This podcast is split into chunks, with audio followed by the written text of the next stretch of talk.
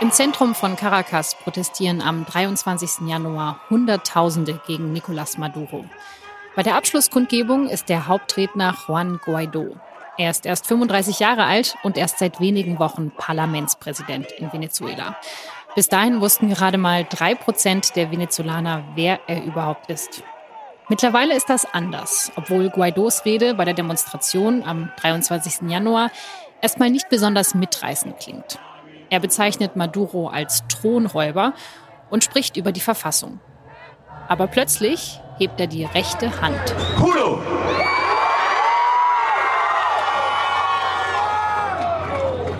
Asumir formalmente las competencias del Ejecutivo Nacional como el presidente encargado de Venezuela.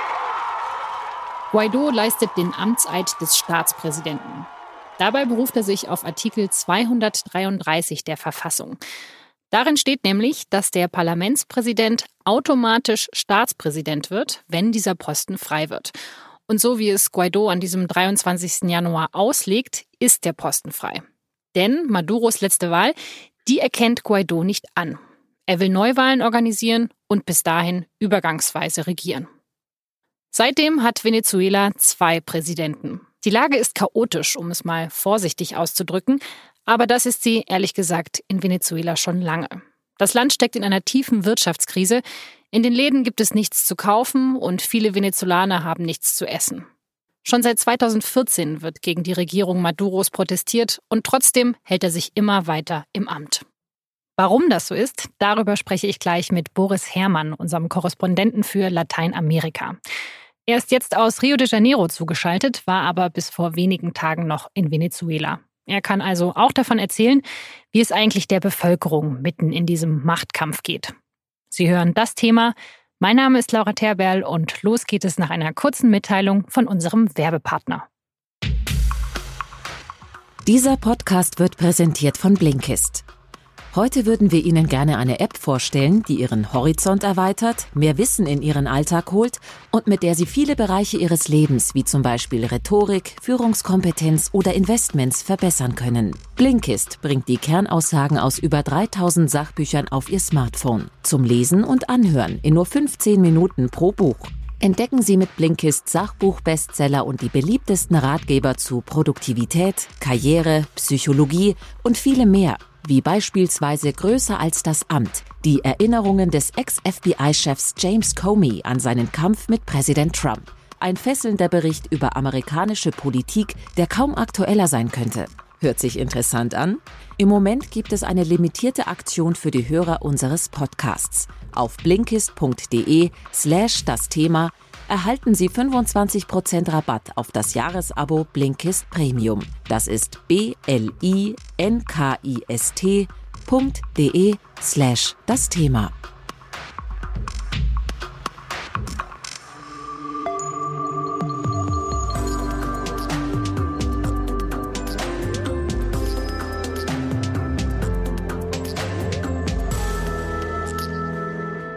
Boris, du, du warst ja schon mehrmals in Venezuela. Hattest du das Gefühl, dass es nochmal eskaliert ist, dass es nochmal schlimmer geworden ist? Oder ist das eigentlich so ein permanenter Zustand, der eigentlich seit Jahren besteht und einfach nicht besser wird? Jedes Mal, wenn man Venezuela, wenn man Caracas verlässt, denkt man sich, das kann jetzt nicht mehr lange dauern. Also ein Land, das in so einem Zustand kann eigentlich nicht lange fortbestehen und schon gar nicht eine Regierung, die dafür hauptsächlich verantwortlich ist. Und äh, jedes Mal kommt man ein paar Monate später wieder zurück und sieht es, irgendwie läuft es immer noch. Das ist so ein Zustand, der eigentlich seit Jahren sowohl die Venezolaner als auch die Leute, die dorthin reisen, begleitet, dass man immer denkt, jetzt, jetzt ist es vorbei, jetzt, jetzt geht es nicht mehr. Und äh, Maduro, das muss man ihm auf jeden Fall lassen, ist ein meisterhaftes Stehaufmännchen. Also bisher hat er es immer geschafft, ähm, trotzdem irgendwie weiterzumachen. Wie viel Normalität gibt es denn überhaupt noch in diesem Land?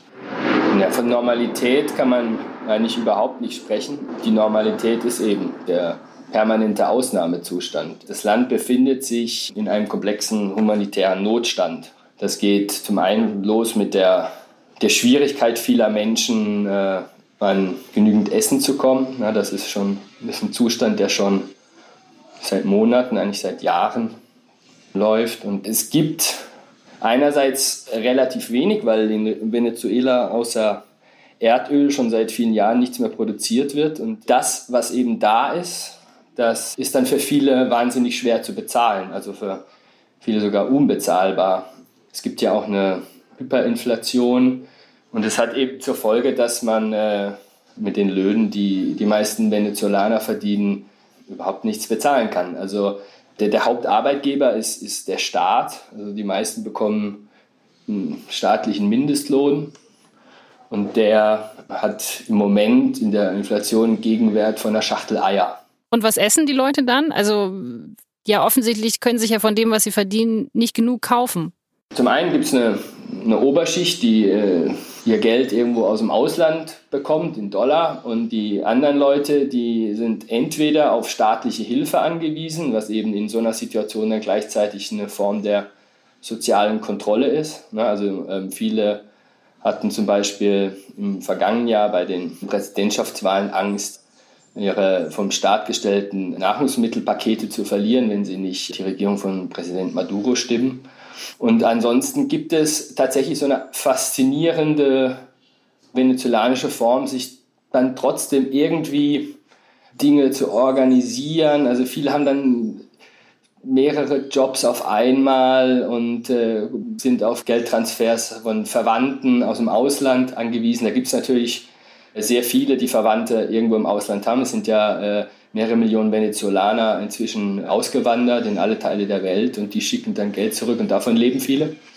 Und dann gibt es eben aber auch noch sehr viele, die, die hungern und haben zum Teil halt nichts mehr zu essen. Und ähm, es sind auch nach Meinung von Juan Guaido, er sagt ja, 300.000 äh, Venezolaner äh, tatsächlich vom Hungertod bedroht. Das ist eine Zahl, die kommt jetzt natürlich aus einer bestimmten politischen Ecke, die ist schwer zu überprüfen, aber Fakt ist, dass es täglich überall bei jedem ein Thema ist und das Hauptthema ist in Venezuela, wie komme ich an was zu essen. Ne?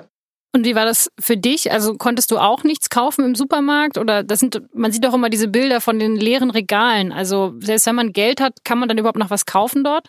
Wenn man mit US-Dollar einreist, kann man schon was kaufen. In dem Hotel, in dem ich war, äh, sind die Preise jetzt tatsächlich ziemlich, ziemlich hoch gewesen. Das war bei den vorangehenden Reisen, die ich nach Venezuela gemacht habe, nicht so.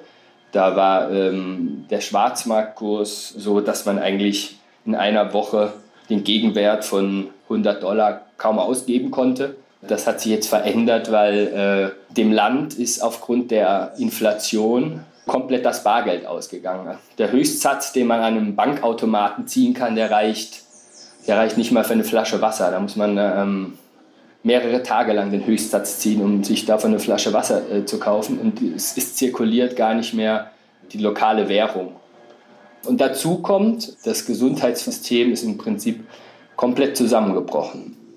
Ich war selbst mal in einem Krankenhaus, in einem der größten Krankenhäuser von Caracas. Da fällt oft der Strom aus, da gibt es zum Teil kein fließend Wasser, da funktionieren kaum noch Operationssäle und es sterben in Venezuela sehr viele Leute an eigentlich heilbaren Krankheiten, weil also es fehlen Antibiotika, es fehlen ja, die wichtigsten medizinischen Grundlagen eigentlich in, in vielen Orten, um äh, die Leute zu behandeln.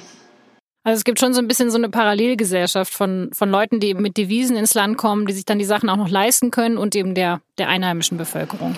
Genau, und es gibt aber auch in dem Land eine Parallelgesellschaft. Also es gibt eine kleine, sehr reiche Schicht, das darf man auch nicht vergessen. Ne? Also die mit dicken Autos durch Caracas fahren, die in großen Villen leben und die sich alles, äh, was das Herz begehrt, dann eben aus Panama oder Miami oder sonst woher zur Not auch mit dem Privatjet einfliegen lassen. Und zu dieser Oberschicht gehören eben auch Nicolas Maduro und sein Zirkel, ja, die ja immer vorgeben, Sozialisten zu sein, aber im Grunde seit Jahren das Land ausrauben, um sich persönlich zu bereichern. Und diesen Leuten geht es auch ziemlich gut. Vor ein paar Jahrzehnten, da war Venezuela noch eines der reichsten Länder Südamerikas. Der Grund sind die riesigen Ölreserven. Kein Land auf der Welt besitzt mehr Öl als Venezuela. Das bedeutet aber auch, dass Venezuela wie kein anderes Land vom Erdöl abhängig ist. Weil die Einnahmen aus den Erdölexporten so hoch waren, konnte sich keine andere Industrie im Land etablieren. Das heißt, wenn der Ölpreis fällt, dann fehlt es dem Staat sofort an Geld. Das Land hat dann keine Devisen mehr und kann nichts mehr importieren. Und weil es eben keine nennenswerte Industrie gibt, muss fast alles importiert werden. Aber auch wenn Öl gerade teuer ist, ist die Situation nicht unbedingt besser. Denn von den teuren Exporten profitiert nur eine kleine korrupte Elite. Einige wenige werden reich, anstatt dass das Geld aus den Exporten sinnvoll im Land investiert wird. Hugo Chavez wollte das in den 90er Jahren eigentlich ändern und die Einnahmen aus den Ölexporten gerechter verteilen. 1998 wird Chavez zum Präsidenten gewählt und startet die sogenannte Bolivarische Revolution. Er verspricht einen neuen modernen Sozialismus des 21. Jahrhunderts. Chavez kann sich bis zu seinem Tod an der Macht halten. Er übersteht mehrere Putschversuche und Wirtschaftskrisen. Aber die Probleme im Land, die bekommt er nicht gelöst. Als er 2013 stirbt, übernimmt sein früherer Vizepräsident Nicolás Maduro die Macht. Und dann stürzt 2014 der Ölpreis ab. Venezuela rutscht in eine tiefe Wirtschaftskrise und die bekommt Maduro nicht gelöst.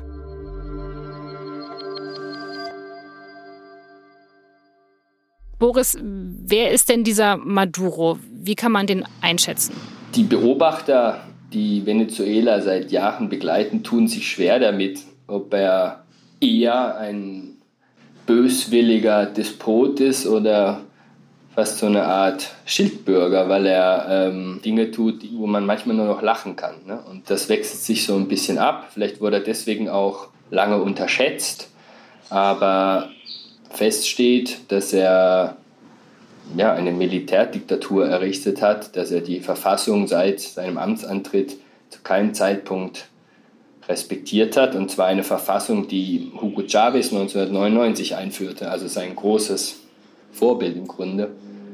Und dass er eine Art Parallelstaat errichtet hat. Also wenn irgendwann in Venezuela irgendwo Lokalwahlen sind und es wird ein Bürgermeister aus Oppositionskreisen gewählt, dann wird dem im Grunde sofort das Büro und der Computer und äh, auch die, die Geldzuflüsse werden ihm entzogen und es gibt einen parallelen Bürgermeister, äh, der sozusagen auf die Regierung Maduro hört. So läuft das im Grunde in allen Ebenen auf lokaler und ähm, eben auf nationaler Ebene. Das ist ja einfach total skurril. Wie hat das denn überhaupt so so lange funktioniert. Also wieso kann sich so jemand wie Maduro so lange halten? Der Hauptgrund ist sicherlich, dass er ein Monopol auf die, die Staatsmacht hat. Ne? Also es ist definitiv so, dass sich Maduro mit Geschenken, mit Posten die Loyalität der Militärführung erkauft hat. Und ähm, auch wenn er die Mehrheit der Bevölkerung definitiv gegen sich hat, bis zum heutigen Tag hat er sozusagen im Grunde alle auf seiner Seite, die Waffen tragen. Also das wenige Geld, was reinkommt, das hat äh, Maduro einfach an die Leute verteilt, auf die es ankommt, die er braucht, um an der Macht zu bleiben. Und das hat ganz gut funktioniert. Naja, also so wenig Geld ist das gar nicht. Wir reden hier über, du hast es ja vorhin gesagt, das Land mit den größten bekannten Ölreserven der Welt. Sag mal, wenn die Geschichte anders verlaufen wäre, müsste Caracas heute wie Dubai aussehen. Ich habe äh, mit Wirtschaftsexperten geredet, die sagen, das ist mutmaßlich die größte Geldverbrennung der Menschheitsgeschichte, was da passiert ist in den letzten zwei Jahrzehnten. Es sind viele, viele Abermilliarden veruntreut worden. Aber es heißt doch immer, dass so viele Sanktionen erlassen werden gegen Öl aus Venezuela. Also wieso macht der Staat damit noch Geld? Das ist jetzt eine relativ neue Entwicklung. Ne? Also die die USA haben zum ersten Mal den staatlichen venezolanischen Ölkonzern sanktioniert vor zwei Wochen. Das Geld kam trotz aller ideologischen Differenzen zwischen Washington und Caracas, äh, weil die USA bis eben noch der mit Abstand größte Kunde venezolanischen Erdöls und hat damit natürlich auch zur ja, zur Stabilisierung des Regimes beigetragen. Seit diese Sanktion jetzt verhängt wurde, ist Venezuela eigentlich von internationalen Geldflüssen weitgehend abgeschnitten.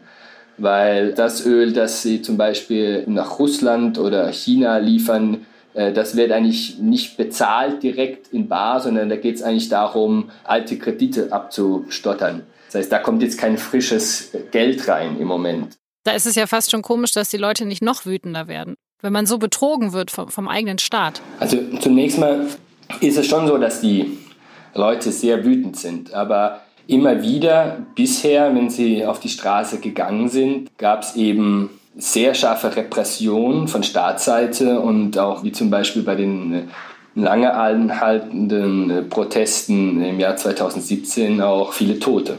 Das heißt, die Leute haben einfach Angst. Und der andere Punkt ist, dass im Gegensatz zu Nicolás Maduro Hugo Chavez äh, jemand war, der die Leute wirklich meisterhaft um den Finger gewickelt hat und der auch, das muss man auch sagen, äh, natürlich auch seine Verdienste hat in der Gesellschaft. Ne? Mit Hugo Chavez haben natürlich viele arme und einfache Venezolaner zum ersten Mal Zugang zu Universitäten bekommen, eine Wohnung bekommen und ähm, es gibt eine große Bewegung in Venezuela von Leuten, die weiterhin treu zu Hugo Chavez stehen. Und weil Maduro es eben auch lange gelungen ist, sich als legitimer Nachfahre von Chavez zu verkaufen, hat Maduro eben relativ lange von dieser Chavez-Verehrung auch profitiert.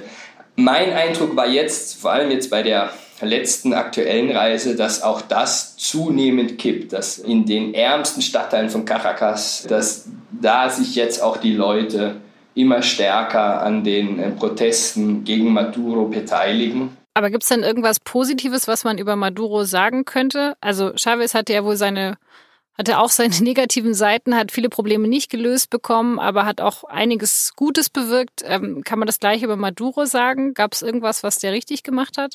Ich bin grundsätzlich jemand, der ungern schwarz-weiß malt. Äh, ich glaube, dass fast überall im Leben und in der Welt man näher dran an der Wahrheit ist, wenn man auch die Grautöne und die Schattierung sieht. Aber tatsächlich im Fall von Nicolás Maduro fällt es mir sehr schwer, etwas Positives zu finden. Seine Bilanz als Präsident von Venezuela ist in jeder Hinsicht fatal. Das ist aber auch bezeichnend. Also seit Jahren lehnen sich große Teile der Bevölkerung gegen ihn auf, akzeptieren ihn eigentlich nicht mehr als Präsidenten. Aber ja, er macht überhaupt keine Anstalten zu gehen. Also ist er verblendet? Sieht er das nicht? Oder, oder was glaubst du, woran liegt das? Ja, die Frage ist ja, was er für eine Option hat. Ne? In Venezuela könnte er sicher nicht bleiben. Ähm, also er müsste dann nach allem, was passiert ist, wohl ins Exil gehen. Da gibt es jetzt nicht mehr so viele Möglichkeiten für ihn, wo er überhaupt hingehen könnte. Sicherlich wäre Kuba eine Option, aber äh, ja, im Grunde er und man muss auch immer sagen, sein ganzer Machtzirkel. Ne? Wenn jetzt sie einfach abtreten würden und in Venezuela bleiben würden, würde man sie verurteilen und ins Gefängnis stecken. Also haben sie natürlich ein sehr hohes Interesse, dass es keinen Regimewechsel gibt. Und deswegen geht Maduro auch so hart gegen die Proteste vor, wie wir es ja in den letzten Wochen jetzt gesehen haben. Es ist offensichtlich so, dass er mit allen Mitteln versucht, sich an der Macht zu klammern. Was jetzt aber zuletzt, zum Beispiel im Vergleich zu, zu 2017, diesen Protesten auch auffällig war, ist, dass zum Beispiel sein stärkster Widersacher, Juan Guaido, eigentlich relativ unbehelligt seine Reden auf den Straßen halten konnte und dass es bei diesen großen Massenaufläufen auch äh, zu relativ wenig äh, Ausschreitungen kam. Also die Repressionen jetzt in diesem Jahr, im Januar und Februar, richten sich bislang gezielt gegen die Barrios, gegen die Ärmsten der Armen auf den Hügeln. Oftmals kam die Staatspolizei, äh, wie berichtet wurde, nachts, hat die Leute aus ihren Häusern rausgezogen. Also eher, eher die versteckte Repression, die, der Versuch, Angst zu schüren bei einer ganz bestimmten Bevölkerungsschicht, die eben lange hinter Maduro stand und jetzt auf die andere Seite kippt.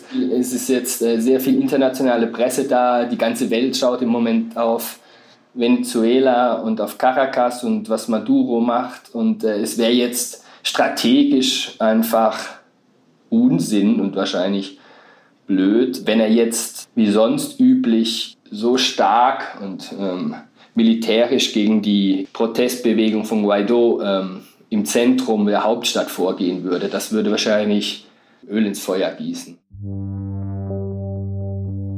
Als Juan Guaido sich zum Interimspräsidenten ernennt, geht es plötzlich sehr schnell. Noch am selben Tag erkennen ihn die USA an, Kanada, Brasilien und andere lateinamerikanische Länder. Es spricht also viel dafür, dass Guaido seinen Schritt klug vorbereitet hat. Seit Dezember hat er sich wohl mit Diplomaten getroffen, damit deren Staaten ihn unterstützen, zum Beispiel in Washington, DC. Inzwischen erkennen Guaido über 40 Staaten an, darunter auch Deutschland und weitere EU-Staaten. Ganz unstrittig ist das Ganze aber nicht. Es gibt zum Beispiel ein aktuelles Gutachten des Deutschen Bundestags und in dem steht, dass es starke Gründe gibt, die Anerkennung als unzulässige Intervention zu sehen. Maduro dagegen wird unter anderem von Russland und China unterstützt, womöglich deshalb, weil sie sich von Maduro als Präsident die besseren Ölgeschäfte versprechen.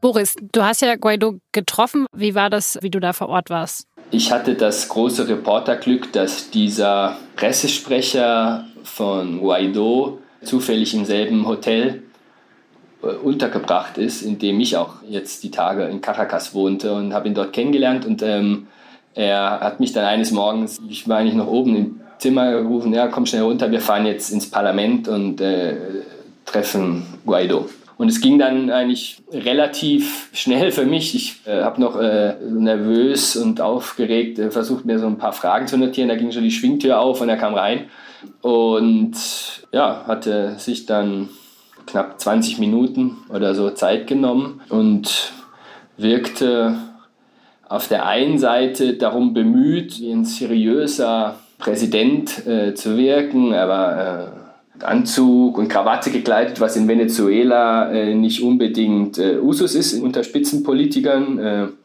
gerne äh, treten die auch oft in Trainingsjacken auf oder manche natürlich auch in Militäruniform.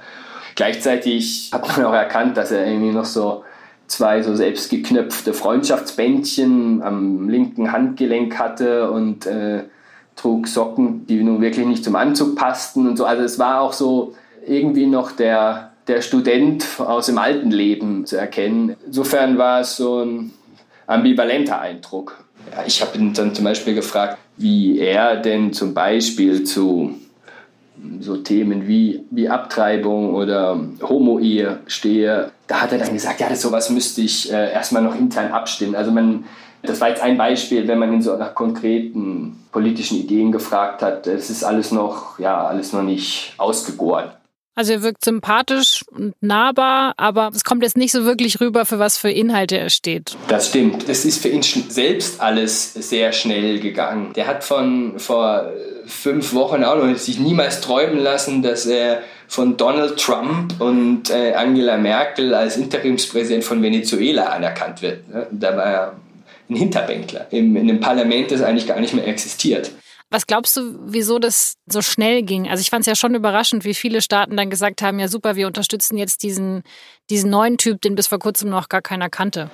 Also es ist offensichtlich, das bestreitet auch kaum jemand, ähm, auch nicht das Guaido-Lager selbst, dass das mit Washington abgesprochen war, ne? dass er wusste aus dem Weißen Haus, wenn du den Eid sprichst, am 23. Januar werden wir dich sofort anerkennen. Damit haben ja auch zu Recht viele Leute auch in Deutschland ein großes Problem, ne? weil die Trump-Administration, die USA überhaupt, äh, hat jetzt keineswegs rühmliche Geschichte, was die äh, in Anführungszeichen Demokratisierungsstrategien von Lateinamerika betrifft. Ganz im Gegenteil. Und äh, sicherlich kann man die Intentionen der äh, Trump-Administration jetzt in Venezuela auch sehr verwerflich finden. Deswegen ist ja auch Guaido zu Recht umstritten. Deswegen ist es ihm auch so wichtig zu betonen, dass er von so vielen EU-Staaten anerkannt wurde, dass unter den lateinamerikanischen Staaten auch Länder wie Peru und Ecuador sind, die zumindest nicht ultrarechts regiert werden, wie jetzt etwa Brasilien oder Kolumbien, also er, er möchte gerne, das ist auf jeden Fall zu spüren, er möchte gerne als Vertreter der freien Welt dastehen. Aber was er dann für ein Präsident wäre, äh, wenn er je regieren könnte, ist schwer zu bewerten. Fest steht, dass jeder, dem Menschenrechte und Demokratie am Herz liegen, der muss im Grunde, wenn man mal in Venezuela war, dafür sein, dass dieser Zustand, diese jetzige Regierung abtritt. Ja. Okay, aber das wirkt jetzt auf mich auch ein bisschen naiv, wenn man jetzt so viele Hoffnungen in diesen Mann setzt, weil er kann ja dann genauso werden. Also wenn er dann wirklich vielleicht mal der einzige Präsident Venezuelas ist, was spricht dann dagegen, dass er nicht genauso weitermacht wie seine Vorgänger? Das wissen die alle nicht. Mein Eindruck ist, dass er gar nicht unbedingt äh, lange im Amt bleiben wird, weil er ist jetzt angetreten als Übergangspräsident, um Neuwahlen auf den Weg zu bringen.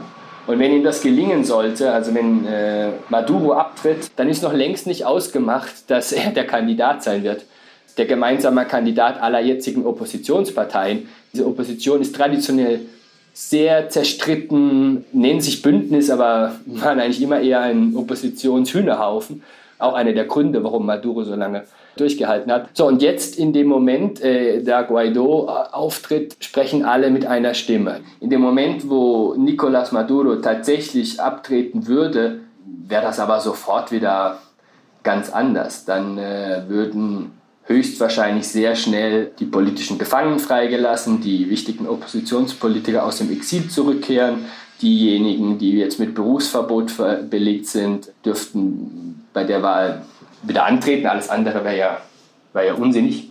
Ich kann mir nicht vorstellen, dass Leopoldo López, der immer noch populärste Oppositionspolitiker im Hausarrest, freiwillig seinen Ziehsohn Juan Guaido den Vortritt lässt. Und dann halte ich es eigentlich auch für keineswegs ausgemacht, dass die dann diese Wahl gewinnen. Also der eigentliche Wurzelchavismo hat eigentlich immer noch viele Anhänger, die sich von Maduro betrogen fühlen. Wenn die es jetzt den Leuten es gelingen würde, einen äh, Kandidaten, der das verkörpert, äh, aufzustellen, das wären wahrscheinlich dann die Pointe äh, aller Pointen, wenn es freie Wahlen gibt und am Ende wieder ein Chavez-Kandidat gewinnt.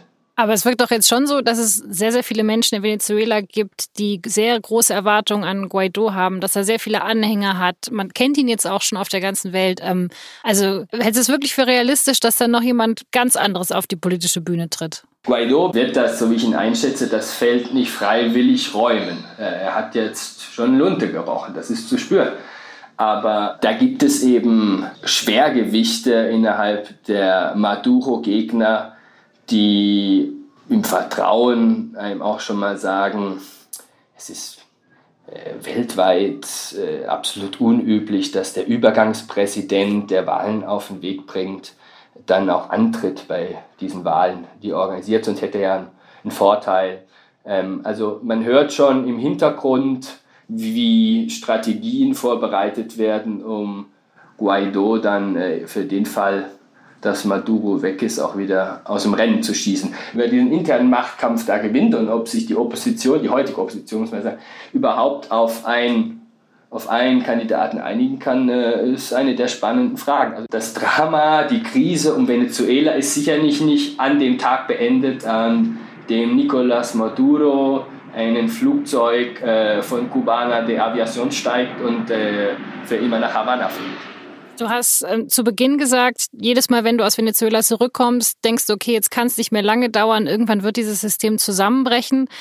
Was wäre jetzt diesmal dein Tipp? Also was, was glaubst du, wie lange es dauert, bis Maduro jetzt wirklich final abdanken muss? Mein Gefühl ist, dass es äh, eine Frage von Wochen ist, weil ich mir nicht vorstellen kann, dass man ohne jeglichen Rückhalt in der Bevölkerung, intern wie extern, ohne Geldzuflüsse, das nur auf Basis der Armee lange durchhalten kann. Und äh, alles wird nun daran hängen, wie sich die venezolanischen Streitkräfte entscheiden, ob die weiterhin auf der Seite Maduros bleiben oder nach und nach die Seiten wechseln. Die unteren, einfachen Soldaten sind ja genauso von der Krise betroffen wie der Großteil der Bevölkerung. Es gibt nur eine kleine Schicht hochrangiger Generäle, die sozusagen die Seiten wechseln müssten. Und mein Eindruck ist, dass Maduro schon spürt, dass es allmählich zu Ende geht. Und wir vielleicht eines Tages einfach ja, mit der Nachricht aufwachen, dass der Präsidentenpalast morgens leer steht.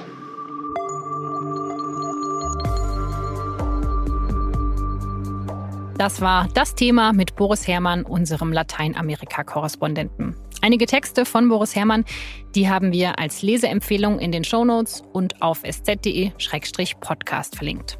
Und ich habe an dieser Stelle auch noch eine Hörempfehlung für Sie. Das SZ-Magazin, das hat ein paar besondere Geschichten, die bereits erschienen sind, einsprechen lassen. Zum Beispiel die Geschichte Ein graues Leben. Da geht es um die Elefantenkuh Bibi aus Simbabwe, die vor 30 Jahren in den Ostberliner Zoo kam. Ihr Schicksal ist einzigartig und erzählt viel über die Fehler bei der Haltung dieser besonderen Tiere.